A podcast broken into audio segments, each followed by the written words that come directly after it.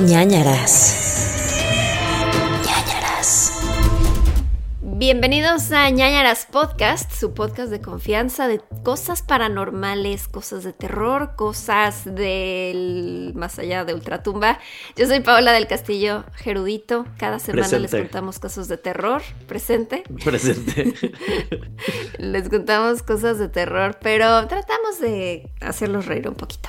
¿Cómo están? ¿Cómo estás? tú? No sé por qué esperé Cuéntame. que alguien contestara y yo, a ver cómo están. Bien. Tendríamos que tener sonidos de muchedumbre. Sí. No manches, imagínate que nos volviéramos este podcast ya de que, güey, que ya pareciéramos muchedumbre. ¿Qué pasa? ¿La muchedumbre sigue? No, ¿verdad? Según yo ya no. No sé, ahorita lo pensé. ¿Qué, qué pasó? No, según eso? yo ya no existe. ¿Sigue existiendo? Eh, ¿Qué era Mariano? No. No, Toño Esquinca. Toño Esquinca. Según yo no. Mm. ¿Quién sabe? No, no, no consumo eso. Cuéntenos. Güey, estoy muy cansado, amigos. Fíjense que no dormí. Ay, ya sé. Dormí tres horas el día de hoy. Ha sido...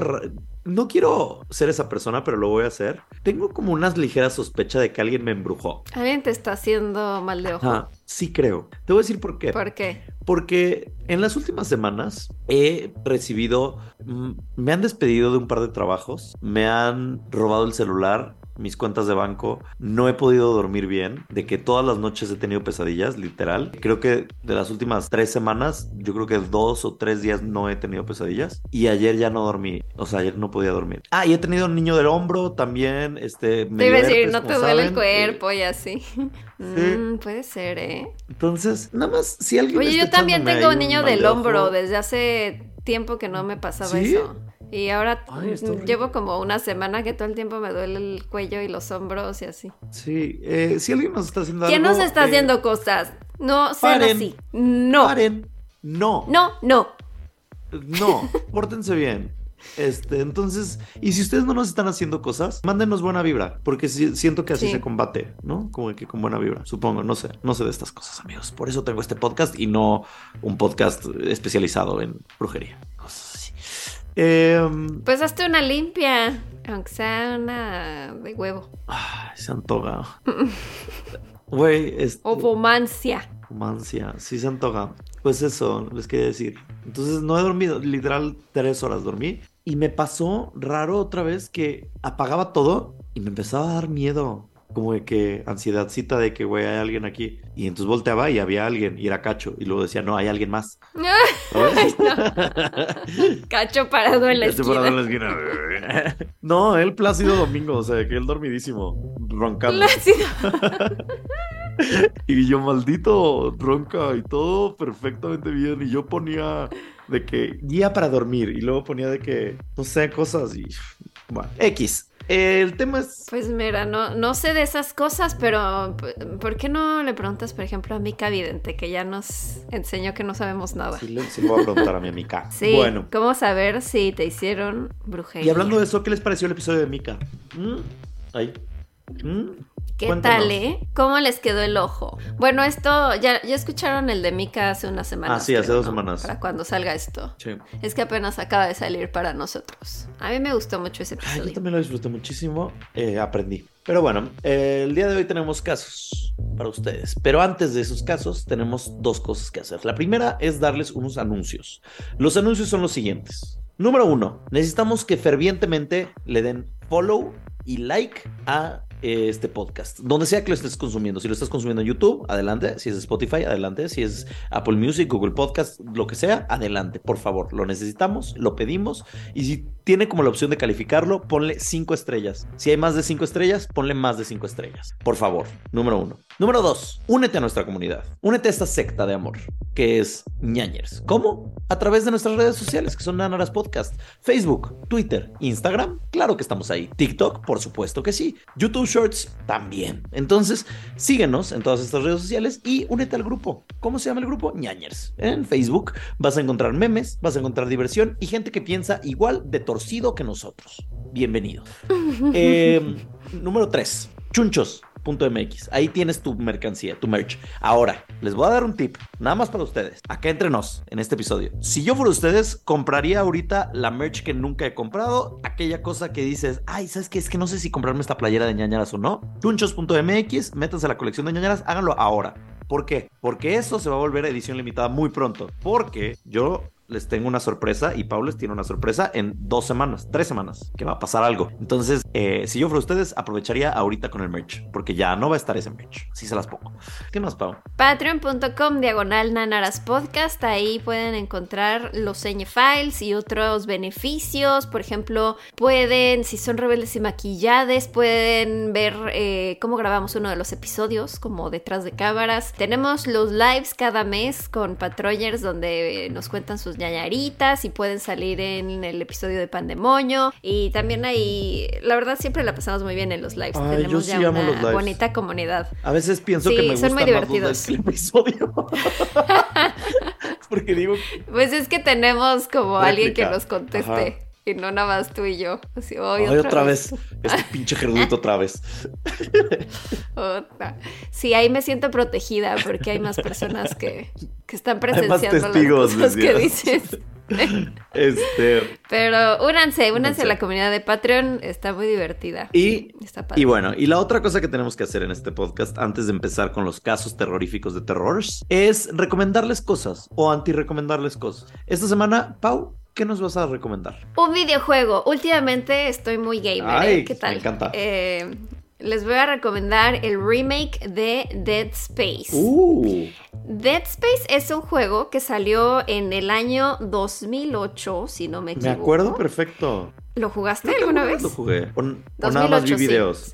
Porque luego, como no tengo las consolas, veo los videos del walkthrough y ahí estoy como que una hora nada más no jugando, viendo que alguien más juega, porque no tengo las consolas, gracias. Pero Yo los de terror suelo ver sí, gameplay de alguien más porque me da miedo, pero miren, este siempre lo había querido jugar porque es considerado de esos como muy famosos de terror. Imagínense que es como Alien, más o menos. No sé si viste la película de Event Horizon. creo que sí. Ah, De estas así como del espacio, cosas horribles pasan ahí, nadie te puede escuchar. Ajá.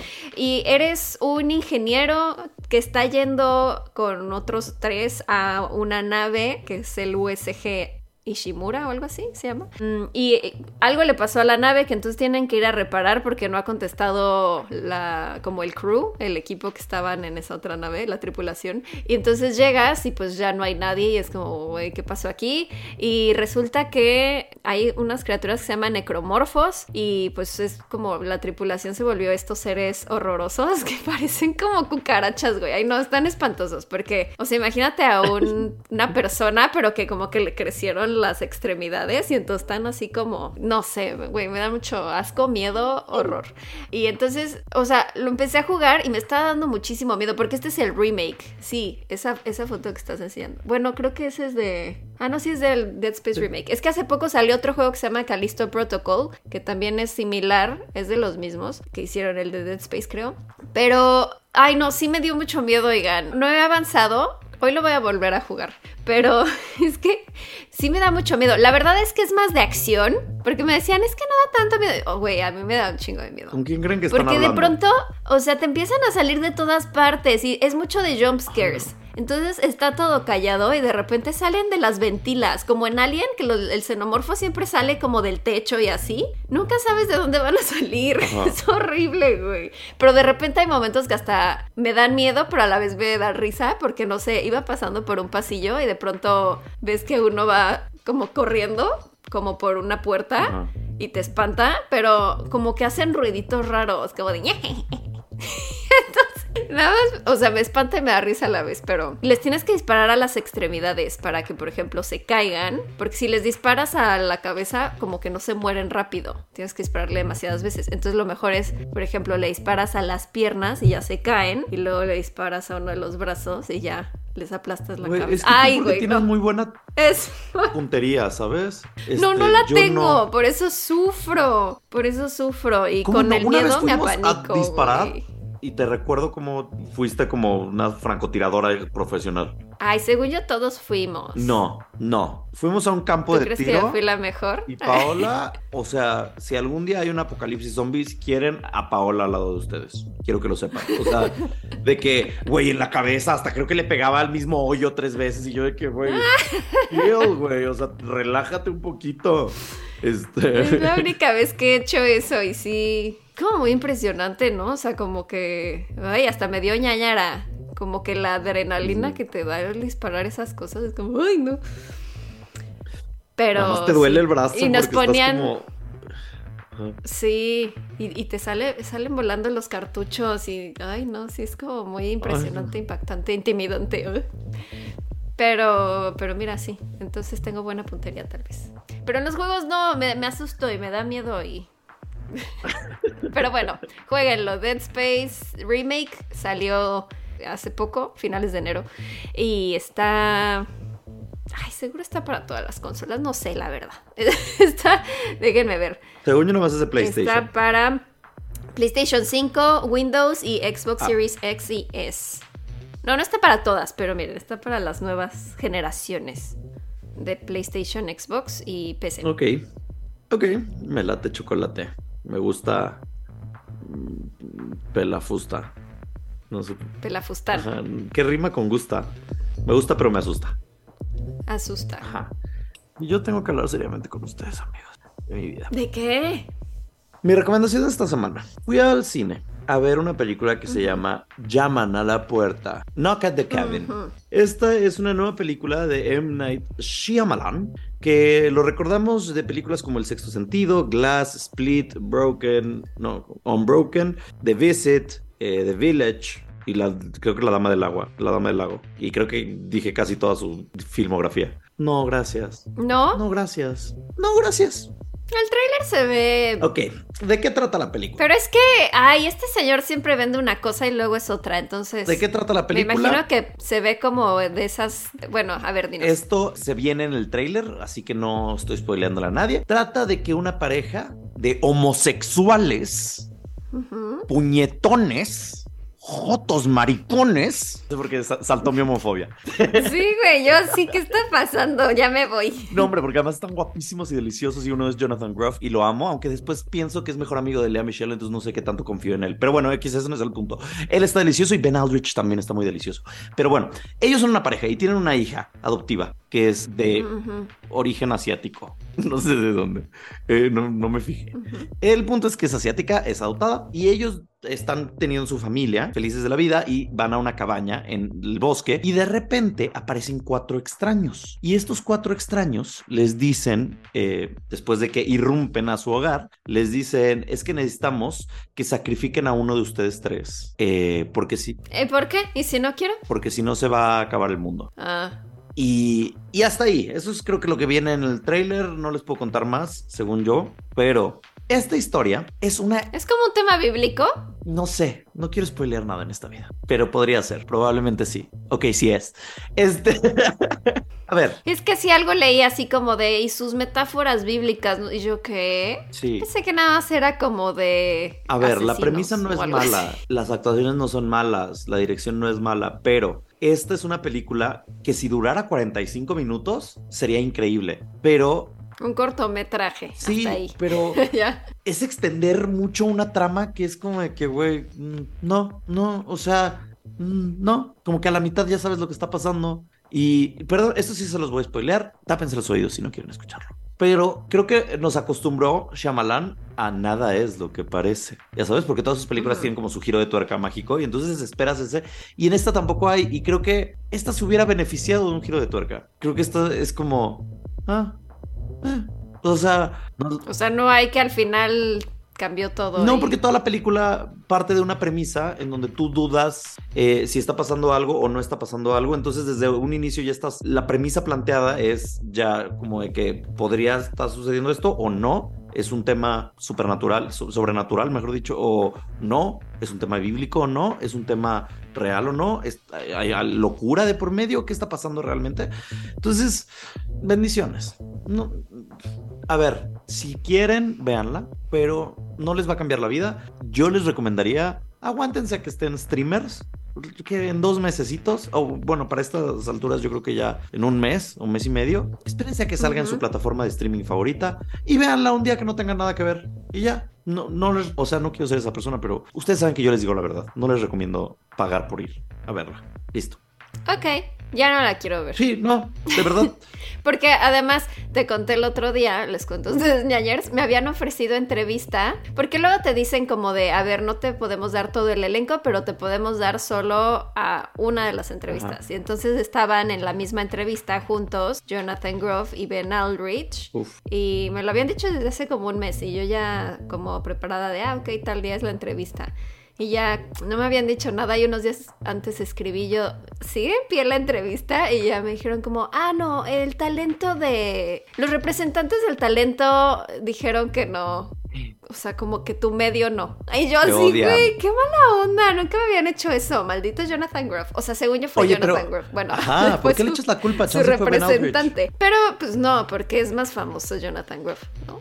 Sí, Ben Aldrich. ¿para qué Siento que ha de ser más picky, ha de ser más como de, no, pero tampoco yo es como que tu medio solamente". sea. ¿Qué, güey? ¿Sabes? Ay, O pues sea, no sé, pero me pelucearon, entonces yo ya, ya no quiero ver su película. No la veas. Ahorita te cuento el final. Ahorita te cuento de qué trata cuando acabe el episodio. Ah, bueno, y ya, va. Para que ni la veas. Estamos enojados. Jonathan Groff. Yo nada más quiero ver que haga Mindhunter, temporada 3. Sí, era la 3, ¿no? Sí, ¿Cuál era la, la 3, pero no creo que vaya a ver, ¿no? Pues sí, y no, entonces ya, ya no quiero nada. Pero mira, No, yo creo que él está muy preocupado porque no vamos a ver su película y porque estamos hablando mal de este podcast, porque es muy fiel Y seguidor. yo creo que está muy preocupado porque era un extraordinario Sí. y es un ñañer, claramente, Sí. y ya no lo va a hacer. Lo siento, Jonathan. John, Se le revocó la membresía ñañer. eh, a menos que me mandes tu pack. ¿Qué? Yo no dije eso. Sí, es muy Ay, guapo. está deliciosamente hermoso y tiene mucho talento y es wow. Pero el otro, Ben Sí, Ben canta Aldrich, bien padre O sea, y así. Yo mantuve una erección como 40 minutos. Ah, Ay, Dios mío. Yo no podía, de que aunque había sangre y cosas así, yo decía, es que Ben Aldrich, por Dios, ven a mí. O sea, qué, qué cosa tan deliciosa, de verdad. Y con esto damos pie al inicio del terror. Amigos, me toca el día de hoy empezar con los casos. Va. Vamos a hablarles de una cosa de, pues, de la vida real, ¿no? Porque así empezamos y luego una cosa sobrenatural. Así, así funciona este podcast. Les voy a contar de alguien que cumple años esta semana, de hecho. De hecho, sí, esta semana cumpleaños, o sea, esta semana que ustedes escuchan, no esta semana que nosotros vivimos, pa. pero él hizo cosas fatales. Vámonos a octubre de 1987, teletransportémonos, por favor. Ya sé que todos en este eh, podcast tenemos el poder de teletransportarnos a esta fecha. Estábamos escuchando temazos en la radio como Welcome to the Jungle de Guns N' Roses, Faith de George Michael, que me fascina esa canción por alguna extraña razón, siempre me ha encantado. Eh, Sí, es grande. So y el video. y el cover de Fred Durst también me fascina. sí, también. No sé por qué. Eh, so Emotional de Whitney Houston. I get so emotional, baby. Y para que vean que no nada más somos gringas aquí, no somos de bailes. Este de Bales, Marta de Bales. Ay, amor. No sé qué tiene tu mirar, que día a día me... Qué bonito. De Ana Gabriel. Y en el cine se estrenaba The Princess Bride, nunca la he visto. Creo que tú sí la viste, ¿no? Es como esta... The Princess Ajá, Bride. es como... Ah, sí, sí, sí. Me quedé pensando en la de Anne Hathaway. No. The Princess No, no, Diaries. no, The Princess Bride. No, The Princess, sí, muy buena. Con Íñigo, Íñigo Montoya. Yo nunca la he visto, pero todo el Sí. mundo ama esa película. Y Atracción Letal, que sí he visto y me fascina. Amo Atracción Letal. Debió de haber sido mi recomendación esta semana. Es mi recomendación esta semana. Vean Atracción Letal con Glenn Close ¿Cuál y era? Michael Douglas. ¡Oh! es increíble. Es un suspenso. A ver. Uy. de esa. Hay. Ay, no, no, es que no les quiero spoiler nada. Vean Atracción Letal. Fatal Attraction. Glenn Close, Michael Douglas, actuación sasas. Película, no, no, no, no, no. De esas de suspenso noventeras, que hu- hubo muchas. Ya sabes, como de que se puso de moda que en los 90 había mucho suspenso y no sé, increíble. Eh, véanla, no sé en dónde esté, no sé en qué plataforma esté, búsquenla ustedes. Pero, es más, las voy a buscar por ustedes para que vean que yo no los odio tanto. Se ve buena. Siento que he visto cachitos, pero nunca Sí, la he está en. Prime Video, chequenla en Prime. Y también en esos días nacía un verdadero hombre hermoso, Zac Efron. Estaba naciendo esos días, Mm, 18 de octubre. mira. del 87. Ay, bendita sea su mamá que lo tuvo dentro. Pero bueno. ¿Es Libra? Es- es- sí. Bendita sea Estuvo asqueroso, güey. Estuvo Asco, asqueroso. Me, ¿Qué? me arrepentí. Repele. Me arrepentí desde que lo dije. Me arrepentí en el momento que lo dije. Perdón. Perdona a la mamacita de... Iba a decir a la mamacita Efron, pero Doña Efron. no. Es- Bueno, sí, a lo mejor sí es Mrs. Efron. Eh, bueno, es en esas fechas, en el Reino Unido estaba Shirley Banks. Shirley Banks tenía 29 años, estaba saliendo de trabajar. Ella trabajaba en una fábrica de telas y salió de trabajar y se fue al centro comercial. Y estaba trabajando haciendo la tela o qué? Es que así sonaba la máquina de coser. Ah, ok, ya. Eh, y entonces decidió ir a su centro comercial favorito, fue a comprar un vestido. Dijo, este vestido me gusta, me parece que le costó 24 libras. No sé por qué tengo esa información, realmente no es relevante para nada. Se sube a su Mini Cooper naranja y se dirige a la zona de restaurantes y bares donde iba a beber. Oye, un Mini Cooper naranja es... Es un statement de su personalidad. Sí, No, no cualquiera tiene un coche siento naranja. que es una chica divertida, siento que es una chica Sí. feliz, ¿no? Sí, es como, mírenme, aquí estoy. Y Y es como intrépida. Y me encanta que ella trabajaba, ella fue a comprar su vestido, o sea, ella era muy independiente, tenía un esposo. Independiente para esa Ajá. época que era como, ay no, tienes que estar en la casa. Ajá, o tu esposo te tiene que comprar tu vestido y aprobártelo. Y no, ella era una chica de Mini Cooper naranja. Ella era una chica chica, era una chica, Sí. en toda la chica. extensión de la palabra. Y entonces, Era una chica. ajá, es una chica. Y, y entonces la chica fue a, iba a una zona como de restaurantes y bares donde iba a ver a su esposo para que se echaran unos tragos. También, ah, chica divertida, chica locada, chica fiestera, chica de noche. La amamos. Mm. Y entonces ahí va Shirley Banks, taca, taca, taca, y nunca llegó. Guau, guau. No, güey, iba muy Ya bien sé, la perdón, se las maté. Pensé que iba a ser una rebelde y No, maquillada. se las maté muy pronto, amigos. Eh, Mm. Nunca llegó con su esposo. Hablemos de la persona mierda del día de hoy, John David Geese Cannon, mejor conocido como John Cannon. No se confunda con Andrew Cannon, que es el de Versace, diferentes. Yo pensé en Buchanan. Ah. la Buchanan. Me encanta que la... ¿Qué es eso? Como un brandy o algo es así, whisky. ¿no? ¿Un whisky? Es un whisky y es muy conocido porque Ah, sí, un whisky, un lo whisky. toman mucho en el norte, sobre todo las mujeres, eh, esposas de personas que tienen nexos con una industria de la cual no quiero asumir cosas porque no quiero morir. Y por eso se les llama buchonas, por los buchanans, buchanans, buchonas. De ahí viene. ¿Es en serio? No sabía esta información. De ahí viene. Wow. Por eso se les dice o buchonas. sea, Que las buchonas luego se transformaron en bichotas. Porque, ajá. Y las bichotas ahora son, no, fueron bellacas. Y ahora, ¿Qué? sí, sí, sí, sí, sí. A ver, ¿de, cómo- ¿de dónde viene el origen léxico de esto? Existían las, bu- las, las buchonas. Las buchonas son estas personas del norte, ¿no? No, no, X, no quiero que- que categorizar y clasificar, pero pues eso es lo que dice la gente. Y se pusieron muy de moda las buchonas. Y ahora, luego, se pusieron muy de moda las bichotas. Las bichotas eran como que también soy esta mujer independiente, chingona, diosa, por bichota de Carol G. Y luego, el año pasado, dejaron de ser bichotas para llamarse bellacas. Que ya las bellacas ¿Pero por qué? porque las bellacas ya son muy, mucho más de perreo por la bellacat y por el bellaqueo, porque tú bellaqueas, ya no perreas, ya bellaqueas. Oh, ya veo. Y hoy en día ya se propone que el nuevo término de estas mujeres luchonas ya sea eh, las factureras o las facturonas por Shakira, porque las mujeres ya no lloran, las mujeres facturan. Mm. Dándoles aquí un poquito de cultura en este podcast. Es... Creo que deberías de hacerme un playlist mensual para que yo tenga cultura general musical de hoy en Ah, pues sí día. tengo, porque mira. Entendí la mitad de lo que dijiste. Sí tengo, mira, de hecho ustedes, si quieren, busquen un playlist que se llama Newest Hits. Aparezco yo en la portada. 80 mil. Ah, ok. Sales tú. Newest Hits, eh, Ger Carrillo. Y ahí les va a aparecer, lo pueden seguir. Hay 400 personas que ya lo siguen. Y ahí yo subo las 60 canciones o 50 o 40 canciones que están más ahorita como en tendencia. Ah, mira. Y entonces ese te puede ayudar como para que tengas esta playlist de, pues que seas más moderna.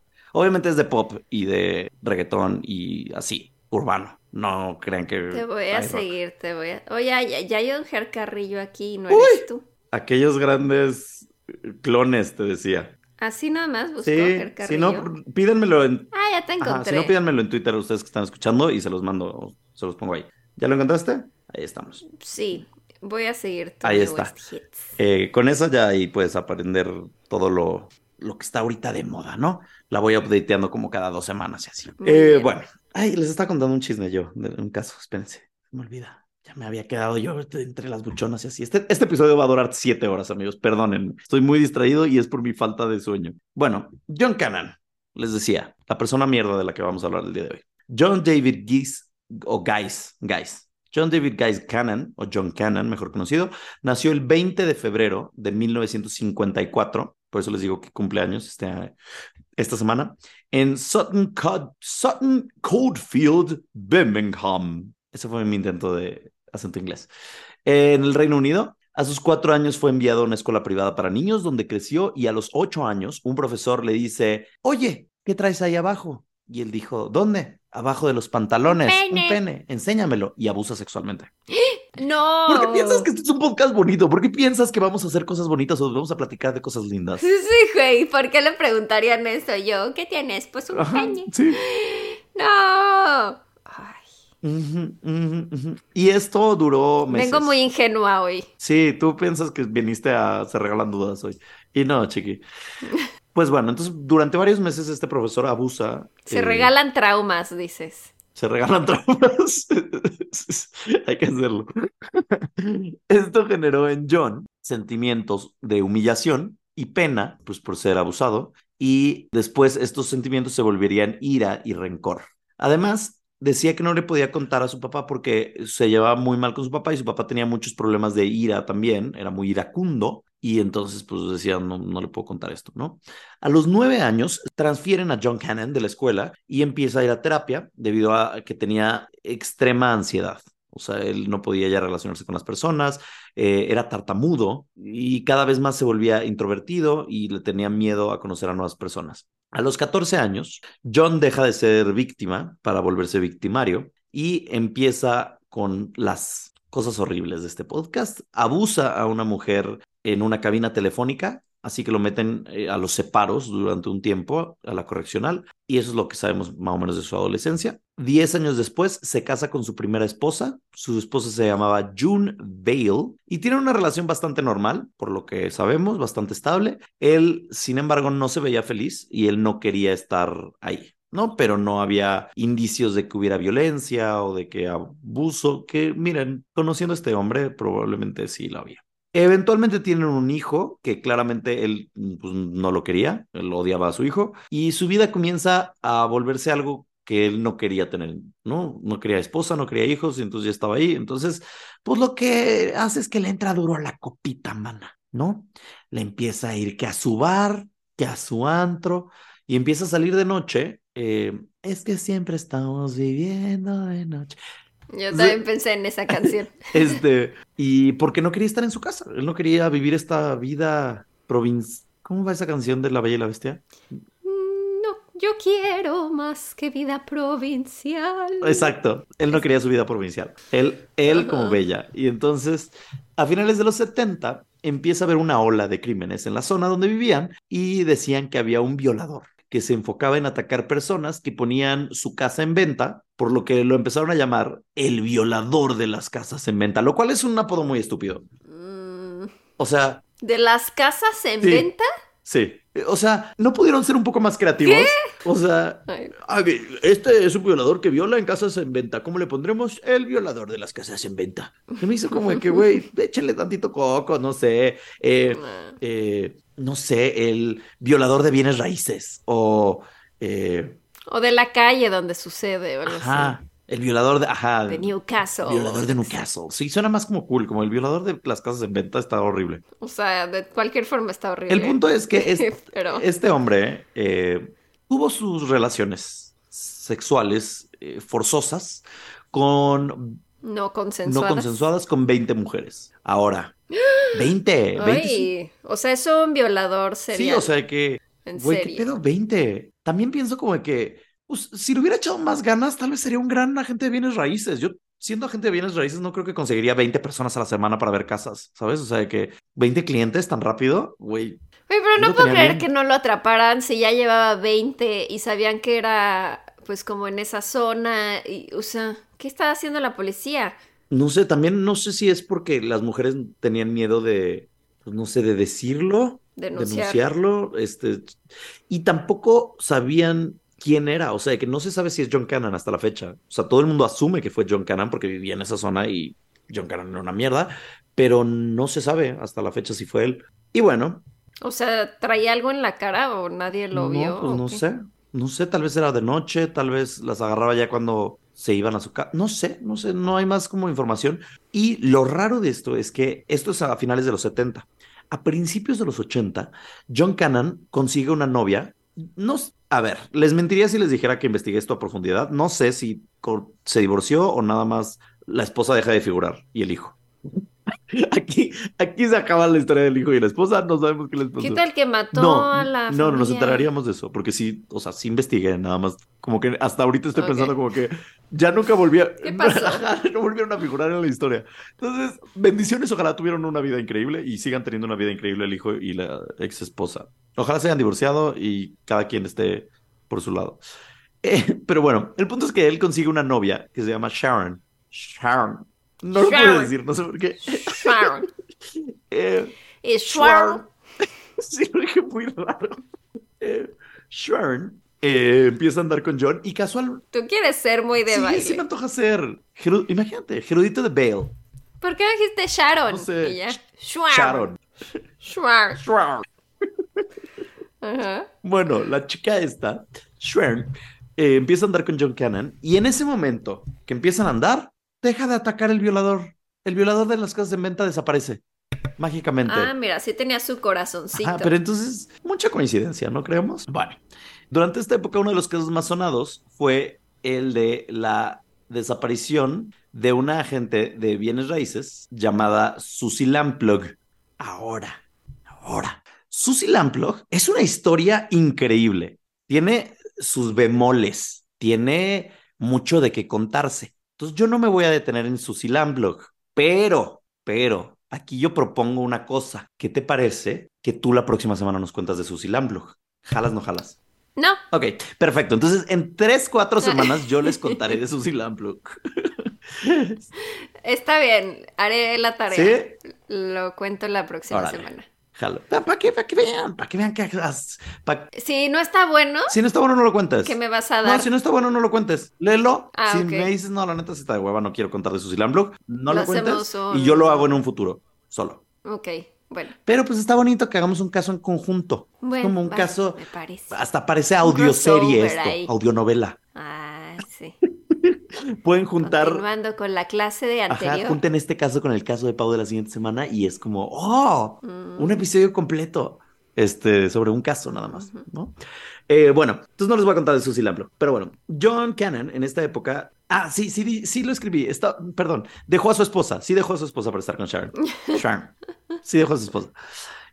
O sea, lo escribiste y luego dijiste, ¿qué habrá pasado con su esposa? Chica, quiero que sepas una cosa. Este caso lo escribí hace una semana. Eh, yo creo que un tercio lo escribí hace una semana. El otro tercio lo escribí hace tres días. Y el otro tercio lo escribí hace tres horas. Entonces, bendiciones. Nadie Na- sabe yo no qué sé, yo no sé, ahí. yo no sé de qué trata este caso a estas alturas ya. Eh, pero bueno, entonces sí deja a su esposa ¿Y en qué estado escribiste esto? en diferentes. El primero estaba sobrio, el segundo también, pero con un poco de sueño. Y el de hoy en la mañana no sé ni cómo me llamo. Entonces, deja a su esposa, se queda con Sharon. Y la esposa, ah, sí dijo que tenía actitudes violentas. Me estoy enterando, Gerardito, tú gran investigador. Eh, ah, mira, que una noche la estranguló. Ah, no, pero no a la esposa, a Sharon Ajá. estranguló a Sharon y le dijo, te voy a matar. Cuando estaban teniendo, haciendo el delicioso, el sin respeto, el frutifantástico. Y este, y entonces tenía una pistola. Y dijo, te voy a matar, Sharon. Mientras estaban como que ahí, co- dándole como, como, como cajón viejo, como chancla vieja. Ajá. Este, como cajón que no cierra. Y este, y entonces, este, Sharon, Sharon no era ninguna tonta. Sharon era chica, era chica lista. Y Sharon se le puso al tú por tú y lo empujó y como que se defendió.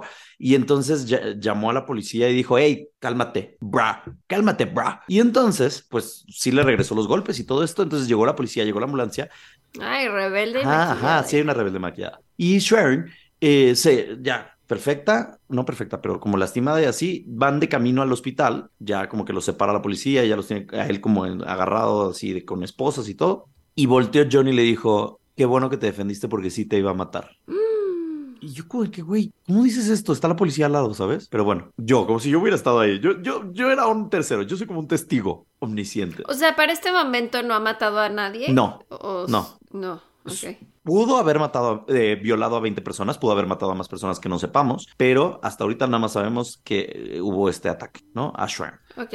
Luego, en febrero de 1981, John roba una gasolinera usando un cuchillo y había dos encargadas ahí, ¿no? Entonces las encargadas es como, güey, no, no nos hagas nada. Entonces roba nada más dinero, se va. Un mes después de esto, roba una tienda de listones. Qué guau que existan tiendas de listones, by the way.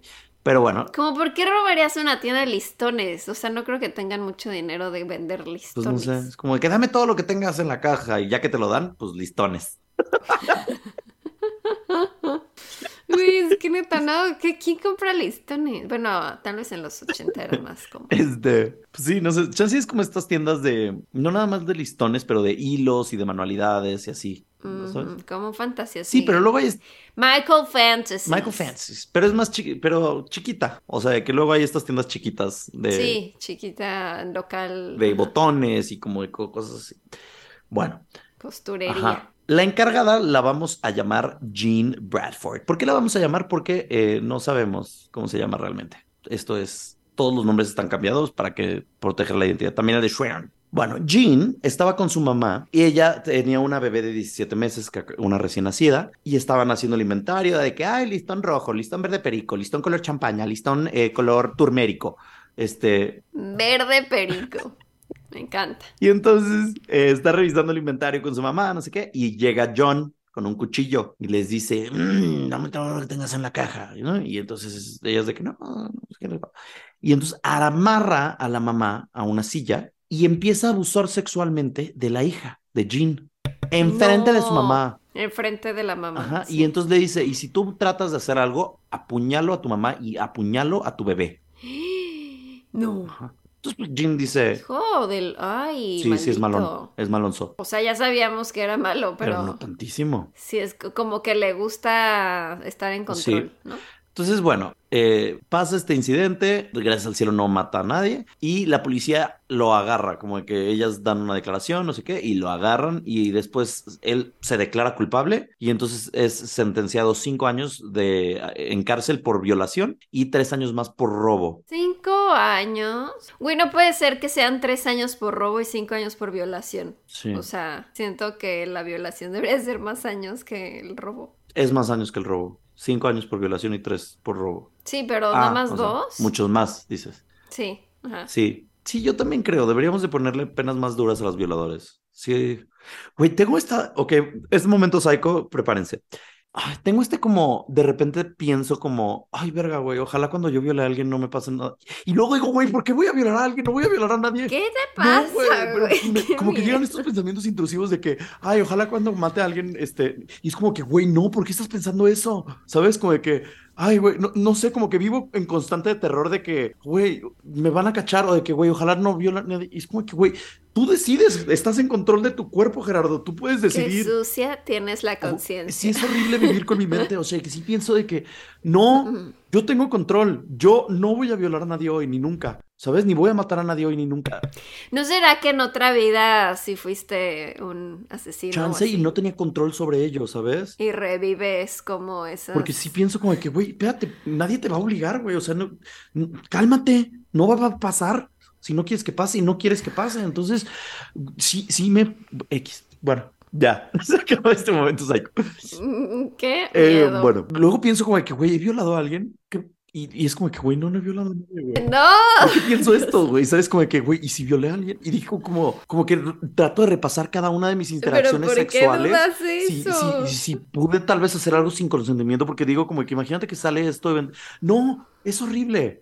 Pero estoy seguro que no lo he hecho. Estoy seguro que no. 99% seguro. Pero ese 1% digo, ¿qué pasa si yo tuve una relación que yo pensaba que era consensuada y no era consensuada? ¿Sabes? Y esto nos llevaría a una plática mucho más densa y profunda, siento. Pero sí es interesante pensar en eso, creo. Mira, quedé.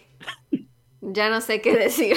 Es que como hombre, hoy en día creo que sí es algo importante de pensar como de que realmente todas las relaciones sexuales que tuve fueron consensuales, ¿sabes? O había alcohol de por medio, entonces tal vez forcé algo que no, no debía, ¿sabes? Y creo que no, estoy casi seguro que no, pero no, no sé, ¿sabes? Porque el alcohol nubla tu pensamiento y tu juicio. Ya llegó la patrulla.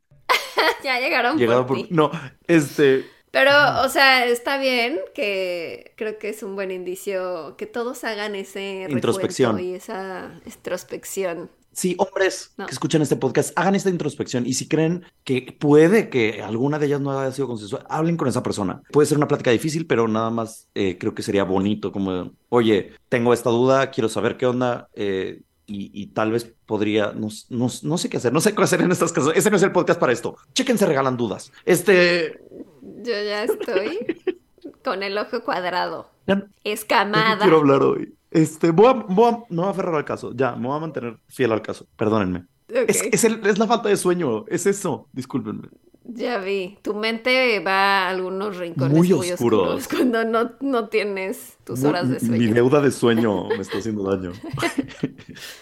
Tu deuda de sueño está haciendo un agujero Sí. negro en tu Vortex, un vórtice de, Un de de Destrucción, autodestrucción total. Ok.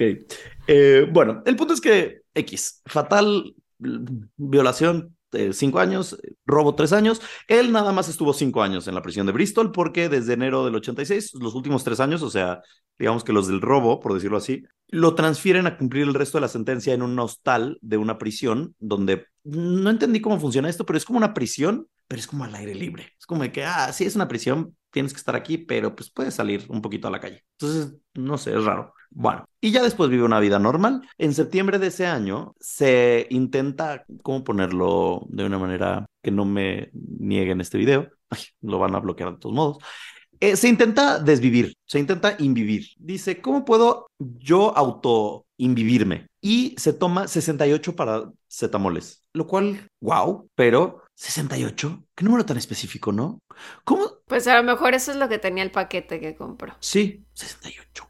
O sea, a lo mejor tenía 70, pero ya se había tomado Le dolió la cabeza cuando, un día pues, antes. había tenido, ajá, que tosecita o así. 68. Ujú. Como que digo, sí, yo creo que tiene que ser como los que tienes, ¿no? Porque no es como que dices, híjole, yo creo que para invivirme 68 es el número. O sea, que, ¿por qué no 32? No, fue como que todo el paquete Sí, que tienes tenía. razón. Pero bueno, no, lastimosamente y desafortunadamente para muchas personas, no lo logró.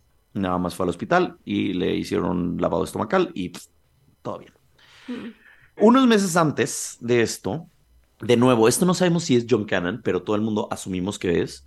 Hubo otros ataques eh, de violaciones en la zona y John se supone que llegaba con las mujeres y les decía, ay, hola, soy un empresario multimillonario, como la empresaria multimillonaria. Y les daba chocolates y flores y cuando lo rechazaban, él se ponía pues no muy amable y terminaba teniendo relaciones sexuales de una manera pues no tan consensuada, ¿no? Y lo sensual es lo consensual, siempre lo decimos en este podcast. Tan solo tres meses de esto, eh, de que se trató de invivir, lo transfieren a ya la vida normal, ya puede hacer lo que quiera y regresa. ¿Qué? Sí, o sea, ¿Tres Ajá. meses? sí. O sea, no cumplió los tres años, estuvo tres meses en esta casita Mm. rara. John regresa a las andadas, John se acerca con una mujer eh, en un coche y le preguntó para dónde ir y luego luego sacó un cuchillo y la violó. A los días de, ¿Cuántos lleva ya? pues si cuentas las 20 de esto ya lleva como 26, más las que no sabemos. Qué asco Sí. de persona. A los días de esto lo arrestan, él niega todo y no encuentran pruebas, así que lo dejan libre. Y fue dos años después que lo estuvieron investigando, hicieron una prueba de ADN y encontraron que sus mecates, sus chavitos, estaban, eran un match con la mujer. Entonces, sí fue. Esto fue años después. Pero bueno, antes de eso, en el 87, que este bonito episodio empieza con esto, él hace un perfil para ligar por video. ¿Te acuerdas? Antes de Grindr y todas estas cosas, existía como de que tú ibas a un lugar y te grababan con una videocámara y era como de que, hola, yo soy Gerardo, tengo años y, En Estados Sí. Unidos, ¿no? y En México creo que nunca me llegó, gusta pasear por la playa y los libros largos Ajá. y los pitos. Y entonces, este, ya. Los libros largos. Creo que tu mente mezcló la siguiente palabra con libros largos. No, porque también me gustan los pitos chicos. No, no tanto. Pero, o sea, Ah, ok. X, no tengo un problema con los pitos y sus tamaños. A, menos que sea excesivo. Muy grande o muy pequeño. De nuevo, me estoy yendo a un vórtice de terror que no debería entrar ahí. El punto era, Ok. hizo este perfil de video cita y está muy creepy. Lo pueden ver en YouTube. Busquen John Cannon Dating Video y ahí está. Y sale él como que, hola, soy John Cannon. No sé qué. Ay, Bueno, qué la agencia miedo. dijo, güey, esto está demasiado creepy, no se lo voy a enseñar a mujeres. Así de creepy está. Pero supieron que había algo. Pero como no funcionó, al mes de esto, ¿Cómo se escribe Canan? C-A-N-N-A-N. Ah, ya lo encontré. Eh, al mes trata de secuestrar a una mujer de 30 años, ella no se deja, de- denuncia todo, ¿no? Eh, John se queda con Blue Balls, entonces la siguiente noche va a Clifton y trabajaba ahí Shirley Banks. Aquí está su video. Miren qué bonito. qué terror, güey. Sí, está creepy, la verdad. Bueno, entonces, como no le funcionó todo esto, fue a Clifton, en el Reino Unido, donde trabajaba Shirley Banks. Shirley Banks, como les comenté al principio de este episodio, era una mujer de 29 años que trabajaba en una fábrica de telas. Salió, fue a comprar el vestido, la, la, la, y pues nunca llegó al bar donde habían quedado ella y su esposo, Richard. Y entonces Richard pues dijo, qué raro, qué raro que no haya estado aquí. Entonces se fue a su casa y dijo, pues chance llega al rato o algo así. Y no. Al día siguiente por la mañana, Richard, el esposo, marca a la fábrica y dice, oye, ¿saben algo de Shirley? Y le dicen, ah, sí, de hecho hace como 15 minutos Shirley nos marcó que se sentía mal del estómago y que no iba a venir a trabajar. Y él dijo, güey, pero pues qué raro, o sea, no vino a la casa, este, les marca y les dice que no, y a mí no me dice nada, y les dice a ustedes que está mal del estómago, pero entonces, ¿dónde está? ¿Con quién está? ¿Qué está pasando? Y entonces, pues, pasaron un par de horas y dijo Richard, no, esto no, no, no es normal, no está bien. Entonces, eh, le habló a la policía y les dijo, oigan, esto está muy raro, ¿qué está pasando? Y la policía dijo, güey, pues la neta es que lo más probable es que esté secuestrada y su secuestrador la haya obligado a hablar al trabajo pues, para decir que no iba a ir al trabajo, para que no la buscaran. Entonces, pusieron más de 150 personas en la investigación a buscar a Shirley y por más que lo intentaron, no sabían qué había pasado con ella. Eh, un par de semanas después, John Cannon intenta robar una tienda con cuchillo el 28 de octubre y unos transeúntes están viendo que pasa eso, entonces le hablan a la policía y dicen, oye, están robando esa tienda, no sé qué, y la policía lo arresta, ¿no? La policía Por Ajá. fin. en Pero siento que no va a ser permanente. Vemos. La policía lo arresta. Entre sus cosas encuentran una bolsa con sangre y un cuchillo sangriento. Y es como, güey, John Cannon no es carnicero. ¿Por qué tendrías un cuchillo sangriento si no eres carnicero? ¿Sabes? O sea, no, no hay una razón. Realmente no hay una razón, a menos la que todos estamos pensando. Y en la cajuela del coche encontraron una cuerda y una pistola falsa, así como una cuerda eh, también en la cisterna de su casa. Había otra como cuerda y ah, como que el güey tenía cuerdas por todos lados. Como que, ah, por donde yo pueda amarrar gente, ahí tendré. Eh, encontraron entre sus cosas un documento de Shirley y el coche de Shirley, en su, el Mini Cooper naranja, en su garage. Pero estaba pintado de azul. Ah, que es que sí, te digo que el naranja era Era muy, muy vistoso. Flashy. era de sí. chica. Ujú. Entonces la chica, pues ya no tenía su Mini Cooper naranja, ahora era azul. Y entonces le dijeron de que, güey, ¿de qué pedo con esto? Y entonces lo juzgaron por robo. Y ya cuando vieron todo esto, es como de que el coche, los documentos, todo esto, pues ya empezaron a interrogarlo por la des- desaparición de Shirley. Y John dijo, no, yo compré ese coche en una subasta, ¿eh? De un hombre que se llama Planta Pérez. Como que se inventó. Plata. No sé. Y le dijeron, bueno, en la noche que desapareció Shirley, ¿dónde estabas? Y él dijo, "Eh, en mi casa, solo. ¿Y hay alguien que corrobore tu historia? No, no, nadie me vio. Ah, Pss, Mentirosillo, oso, oso mentiroso. Y al saberse todo esto, salió un testigo a decir, eh, yo soy dueño de una empresa de taxis y el día siguiente de la desaparición de Shirley me marcó una mujer a las dos y media de la tarde aproximadamente y dijo que la recogiera, por favor, en esta dirección, en la casa de John Cannon. Y cuando llegué, salió John Cannon y dijo, no, aquí nadie pidió un taxi. No, aquí nadie, no, está muy raro, ¿por qué no? Aquí nadie.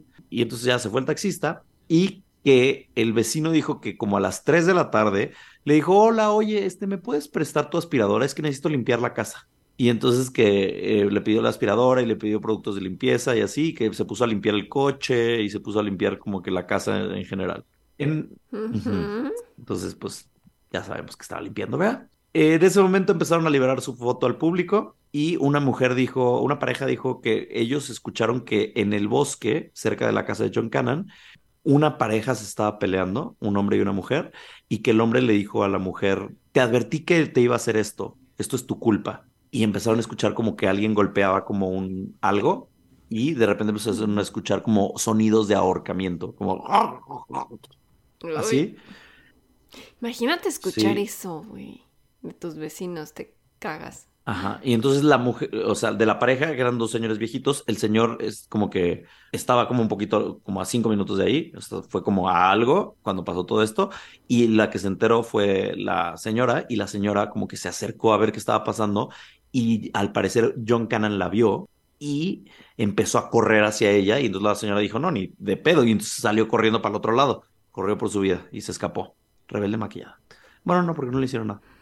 Testiga maquillada. Eh, también encontraron una huella de Shirley, un documento en el caso de John y un abrigo de mujer con sangre. Entonces era como de que, güey, es bastante obvio. Lo arrestan el 23 de diciembre del 87. Seis meses después, encontraron en un riachuelo el cuerpo de Shirley en un lugar que se llama, ¿estás lista para esto? La Zanja de la Mujer Muerta. Ay, no. O sea, ¿siempre aventaban ahí o qué?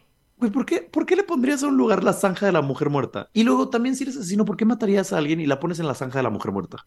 O sea, O sea, ¿ya habían aventado ahí antes a mujeres No, o qué? al parecer así se llama porque, no sé, como que es...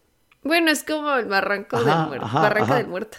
En O sea, de México. no sé si los ingleses no son tan creativos, pero entre el violador de la casa en venta y la zanja de la mujer muerta es como de que junten su mierda, ingleses. Junten su mierda tantito. O sea, de que échenle coco. Shirley murió después de ser golpeada repetidamente en la cabeza con una roca.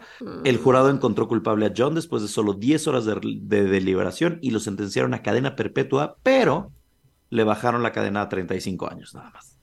Ah, Sí. ¿por? Eh, pues porque Les así cayó es bien, la vida. por compa. Eh, no nada más Shirley, también se dice que probablemente es quien mató a Sandra Court, que es una mujer que salió una noche de mayo del 86 de fiesta y regresó a su casa como a las 2.45 de la mañana y la vieron caminando por su cuadra descalza y al día siguiente apareció su cuerpo en una zanja a kilómetros de distancia. Y lo raro de este caso es que la policía recibió una carta anónima que era del asesino diciendo, eh, estoy muy apenado, estoy en shock, estoy dolido y eh, estoy muy infeliz por lo que pasó. Esto fue un accidente, no quise que pasara esto. La única razón por la cual no revelo quién soy es porque sé que si les explico lo que sucedió no van a creer mi historia, entonces por eso no les revelo quién soy. Y la letra es muy similar, casi idéntica a la de John Cannon. Y luego le dijeron, bueno, John Cannon, fuiste tú, la neta, ya, de compas. Y él dijo, no, yo no fui, yo ni siquiera estuve en ese lugar, en esa zona cuando pasaron esas cosas.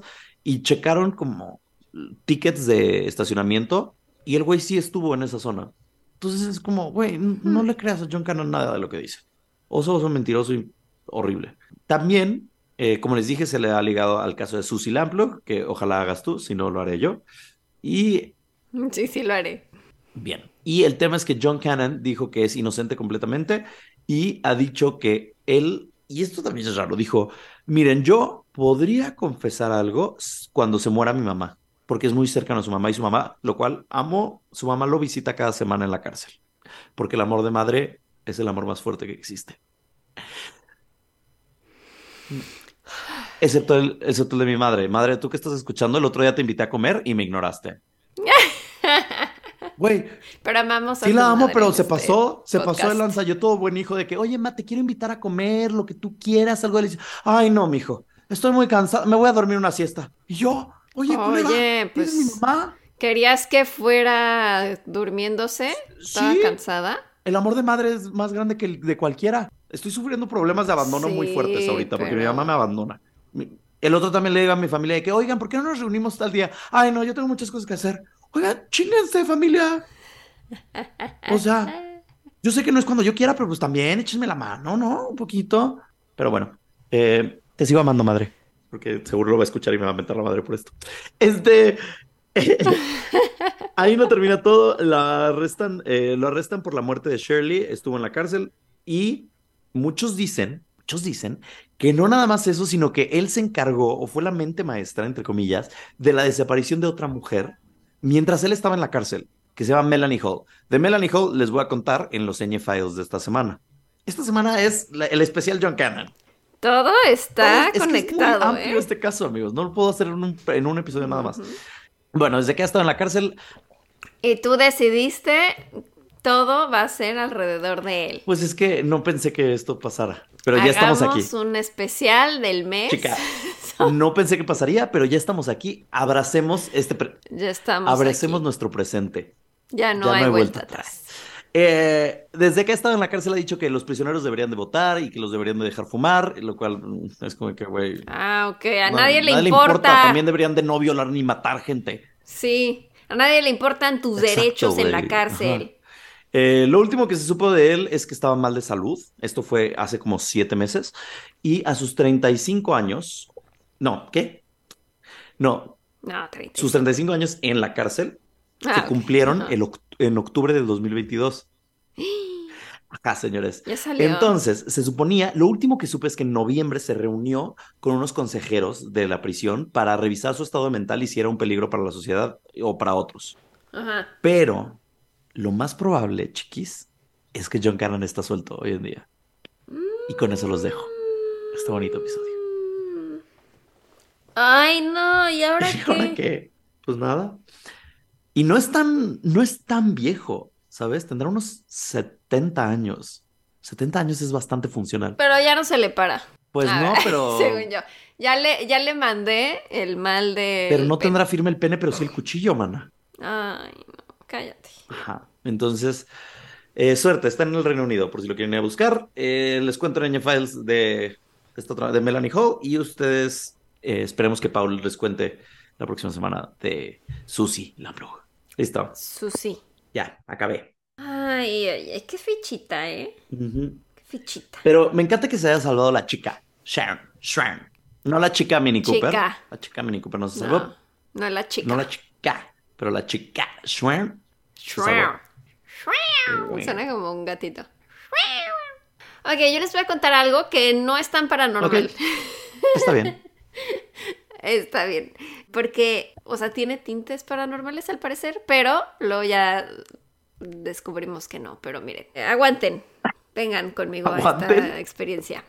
Ok, Sí. aguantemos. Es como el bear with ah, me. ok. Aguántenme. Aguántenme. Soporten. Denme chance. Soporten, Soporten. panzonas. Venga. Ok, en el año 2006, una mujer de Nueva York va al psiquiatra y le cuenta, oye, es que fíjate que he estado teniendo sueños en los que aparece siempre un señor. Ya quería que contaras este caso. Estoy muy emocionado y estoy muy feliz. Estoy- Ajá, porque lo has visto, ok. No, porque me, creo que me dijiste hace un par de semanas que lo ibas a hacer y Sí. sé un poco de este caso, entonces estoy muy emocionado. Ajá. Es que siento que todos sabemos Sí. del caso, pero no sabemos cómo se resolvió Ok, al final. adelante. Pero entonces les voy a contar.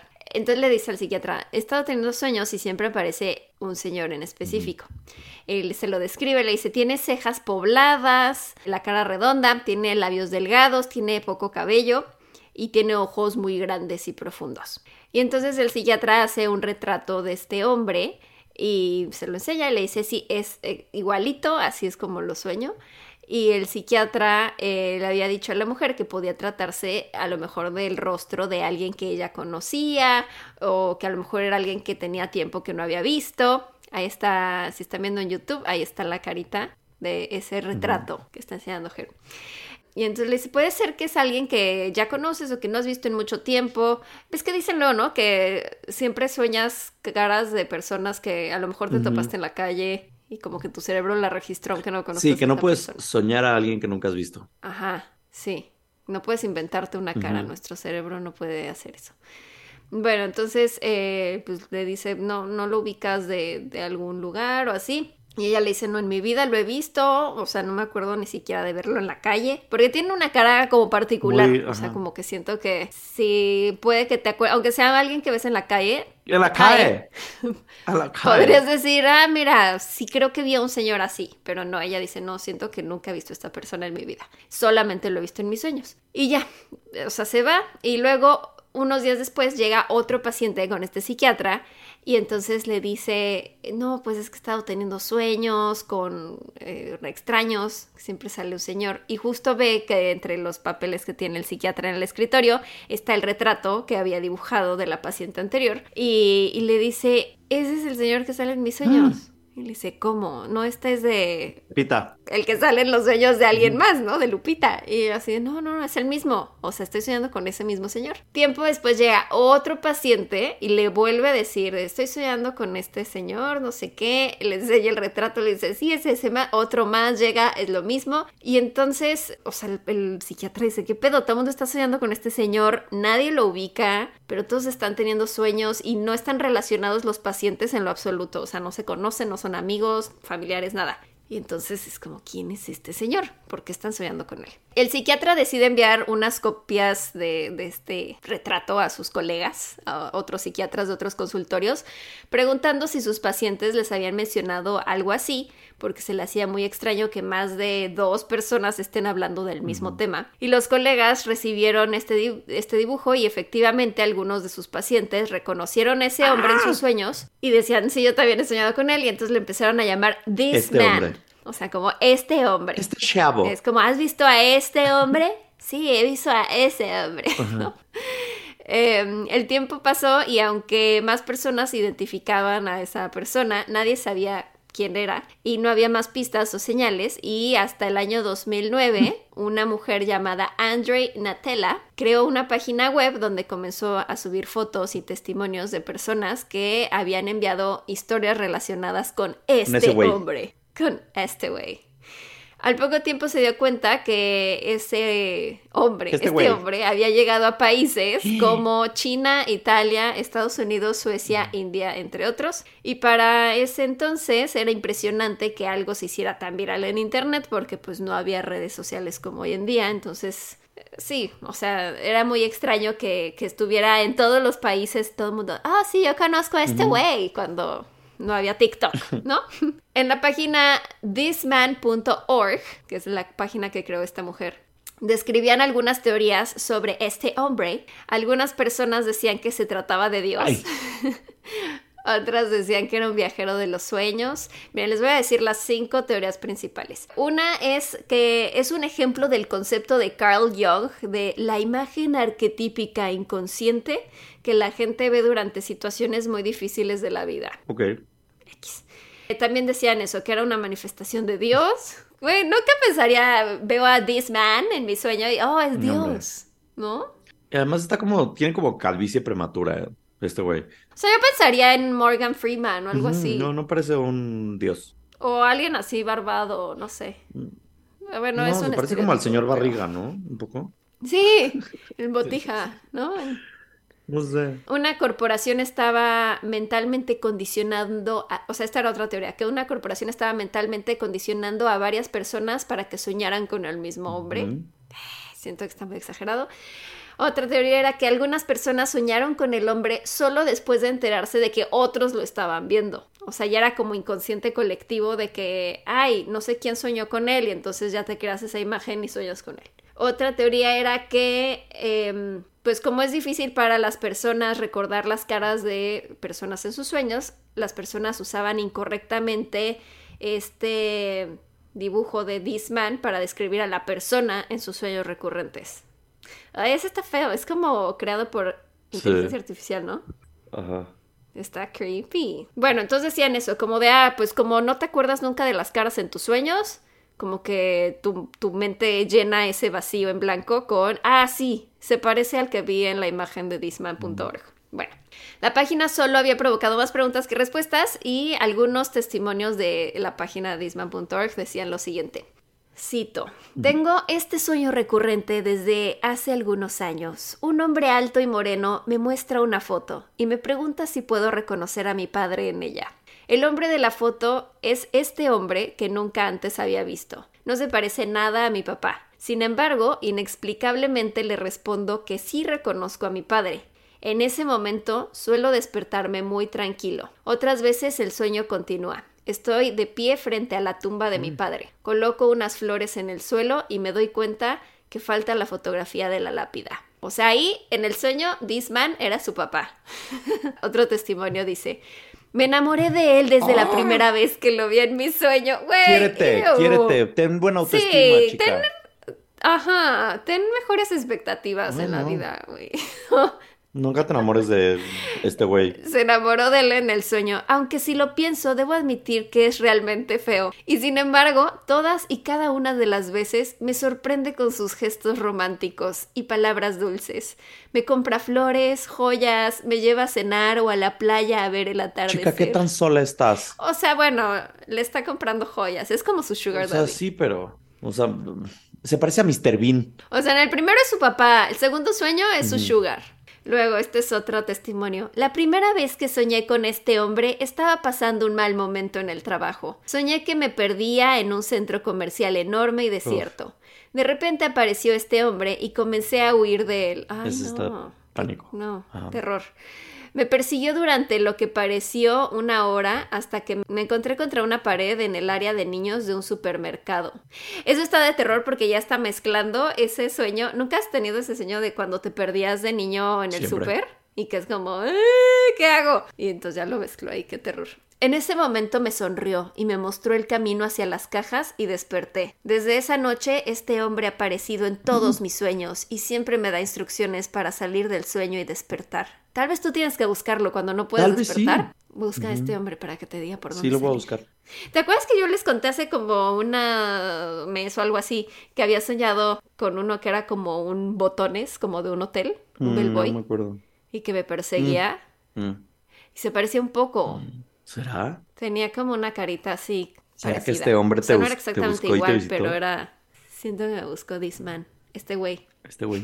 Otro testimonio dice, soñé con este hombre cuando estaba en décimo grado. No he tenido ningún sueño recurrente, solo un sueño muy memorable y aterrador. En mi sueño estaba atrapada en una habitación sentada en un taburete. A unos metros de distancia de mí había un televisor.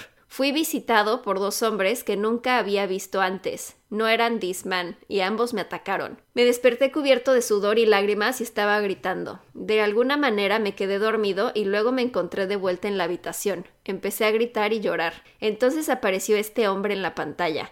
Le supliqué que no me hiciera daño. No cambió su expresión en blanco ni habló. Me cortó la garganta y me desperté.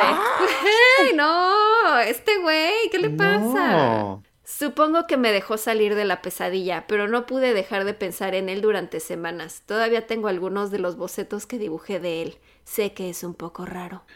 ¿Tú crees que es raro? no. ¿Tú crees que es un poco raro, nada más? Un poco raro. Oye, pero ¿qué tal que para que te dejes salir del sueño, te tiene que matar en el sueño? Mm, eventualmente voy a salir. ¿Te dejarías matar No, en el Mika me sueño? dijo que yo fluyera. Ah, sí, te dijo. es Entonces yo le voy a decir, no, no me mates. A ver, O sea, es como Freddy me Krueger quedo aquí tres días, no importa. Eventualmente voy a salir del sueño No pedo. porque Mika me lo dijo. Y otro testimonio es, he visto a este hombre en tres sueños completamente diferentes. Era ligeramente diferente de la imagen, pero lo reconocí de inmediato. Apareció de repente y desapareció de la misma manera. Su mensaje en los tres sueños fue, todo se acabó, es lo mismo, no, todo se acabó.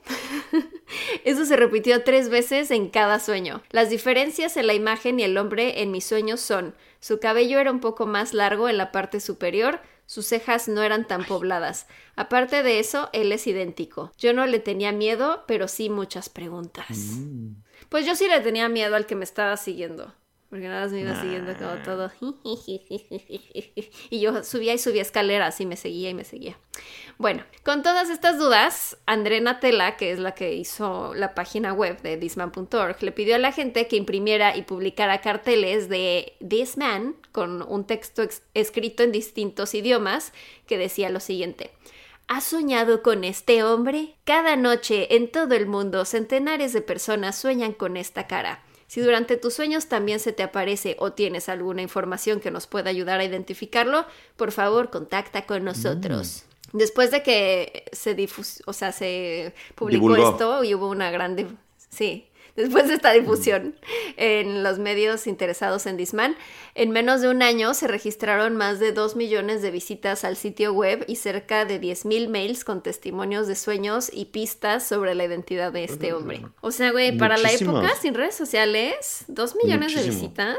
Yo me acuerdo de haber entrado a la página. ¿De Disman? O sea, digo, ahorita entré cuando estaba buscando esto, pero sí me acuerdo de haber visto esto, de que te llegaban algún mail o algo. ¿Cómo llegaban estas cosas? ¿Cómo se, o sea, se divulgaban?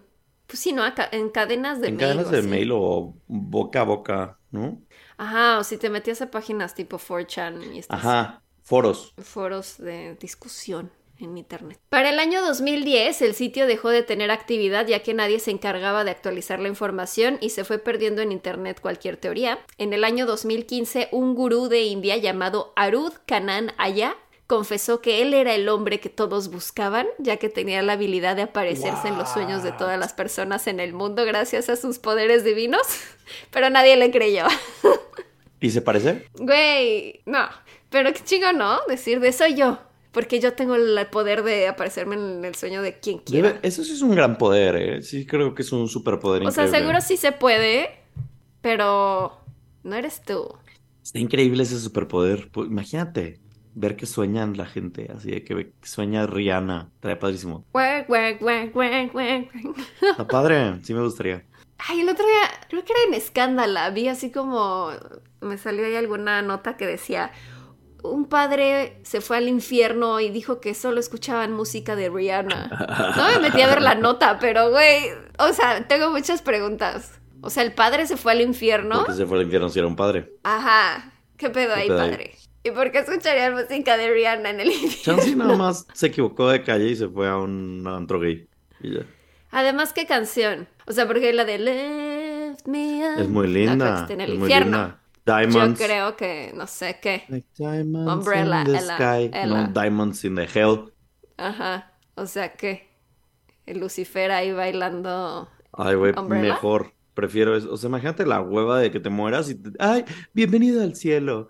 Tienes 47 ángeles eh, tocándote música clásica. Ay, vete a la verga. Quiero estar torqueando, Ay, no, bellaqueando sí con quiero, Rihanna. Yo sí quiero ir al. Tú te vas a ir como Lil Nas X Sí, al infierno. Pero con- ¿Cómo se llama esa la canción? diversión. La diversión que nos la vamos a pasar. La de risas que vamos a tener ahí. Increíble. ¿Cómo se llama esa de Lil Nas X? Es este. Está bailando ahí en el. Montero. infierno en tubo. Call Me By Your Name. Pues mira, yo, Call Me By Your Name, yo, yo voy a estar... Ah. Pero no, ni siquiera es como Beethoven, es como...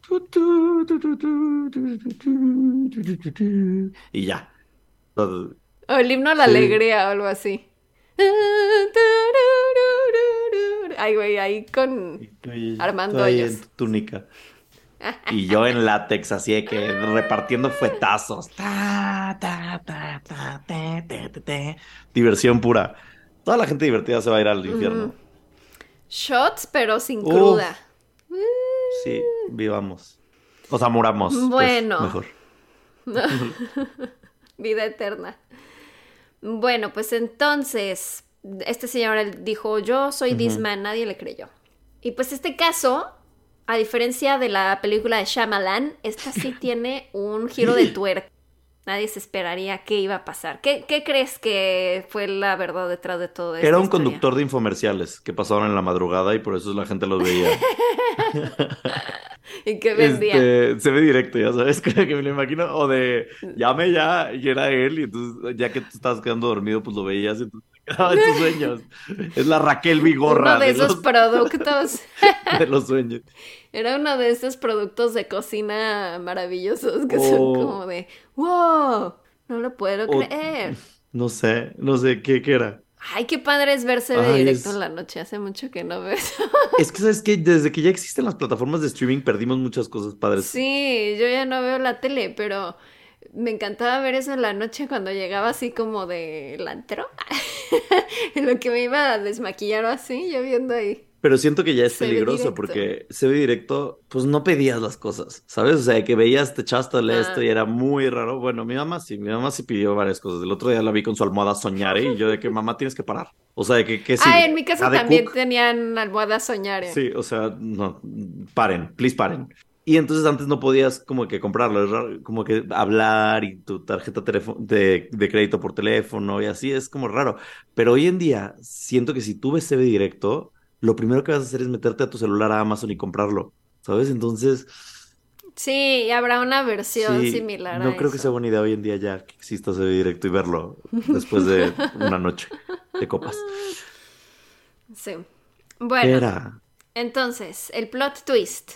Esta historia de This Man fue una estrategia de marketing. ¡No! No, no hay paranormal. Lo siento, los engañé. Esto fue diseñado por la persona que hizo la página de Disman.org, André Natella, para una película que nunca logró producirse.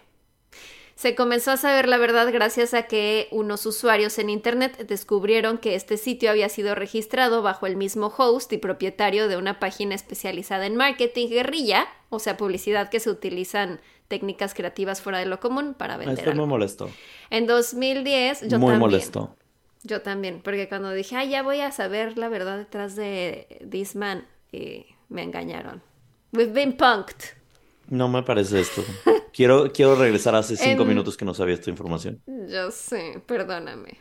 En 2010, Ghost House Pictures se atribuyó la propiedad del sitio, thisman.org, como parte de la preproducción de la película This Man, dirigida por Brian Bertino. Esta película pretendía contar la historia de un hombre ordinario que busca descubrir por qué aparecen los sueños y pesadillas de gente que no conoce alrededor del mundo. La verdad sí vería esta película, no sé por qué no la hicieron. Super, sí Tenía veríamos. una gran estrategia de marketing. Imagínatela por Blumhouse. ¿Por qué la dejaron ahí? Sí. Mm. Necesito que la retome alguien, ya, urgentemente. La idea del director había sido aprobada durante un tiempo, pero al final la productora detuvo el proyecto indefinidamente y hasta el día de hoy no ha sido realizado. Tiempo después, André Natella se unió a una agencia donde fue reconocida por el proyecto Disman como uno de los más grandes logros de su carrera, al ser una historia con narrativa fuerte, con un sitio web muy sencillo y un simple boceto hecho en computadora, que se convirtió en un folleto con un texto en distintos idiomas que le dio la vuelta al mundo. Y to- todo había sido tan real y onírico al mismo tiempo. El sitio web actualmente sigue disponible por si lo quieren visitar, disman.org, y pueden encontrar ahí folletos descargables en distintos idiomas porque si los quieren seguir poniendo en las calles. Eh, fotos de estos bocetos en distintas partes del mundo, testimonios, teorías y más. Y pues en la cultura pop pues ha salido en muchas cosas. Disman, eh, por ejemplo, hicieron una parodia en Comedy Central. Eh, también han, habido cameos, por ejemplo, en una película de Corea del Sur que se llama Lucid Dream de 2017. También salió en el episodio Plus One de Los Expedientes Secretos X. En el juego Rift tiene un conjunto de coleccionables inspirados en This Man en su expansión Nightmare Tide. En 2018, Shukan Shonen Magazine publicó un manga basado en This Man. Sigue a un oficial de policía y su caso involucra la leyenda urbana de This Man. El videojuego de 2019 AI de Somnium, Somnium Files incluyó cameos de This Man en dos de sus segmentos de rompecabezas y los jugadores reciben un trofeo si lo ven en ambas ocasiones. Y en 2022 la serie de manga Dandadan, que se publica en Shonen Jump Plus, incluyó un cameo de This Man durante el capítulo 83. Ah, Y esa es la historia de This Man. estoy muy sad. La verdad sí, sí me daba la ñañara. Sí, lo queríamos como esta figura y siento que... mítica que traspasaba las barreras de los sueños. Pero siento lo que ya hemos hablado de las tulpas, que pues cuando todos le damos mucha energía a una cosa, aunque sea creada como por alguien en nuestra mente, se puede volver real. Entonces, Y nadie tiene la tulpa. exacto, ah, tienen la tulpa de que se cree la tulpa. Exacto. Y, y pues sí, así como una de las teorías decía que como no puedes recordar caras, pues como que tu mente dice, ah, voy a ponerle la cara en el sueño a esta que ya vi en la vida real como Disman, entonces por eso a lo mejor yo soñé con Disman hace poco. Y nadie me va a quitar mi historia. ¿Qué? Nadie. ¿Y Tú qué? aférrate a tu verdad, hermana. Claro que sí. Así que si ustedes sueñan con Disman, cuéntenos, ¿qué soñaron? ¿Fue un buen sueño? El mío Con no fue este bueno, pero a lo mejor ustedes Yo se enamoran de él, es su sugar. Te va a ayudar a salir de tu sueño. Puede de- que te mate o puede que nada más te enseñe la salida. Ya les informaré. Ya veremos. Muy bien, tu frase de despedida. Mm, mm, ñañaras, ¿has visto a este hombre? La mía va a ser ñañaras. Sean chicas, no chicas. Los amamos. Bye. Bye. ñañaras.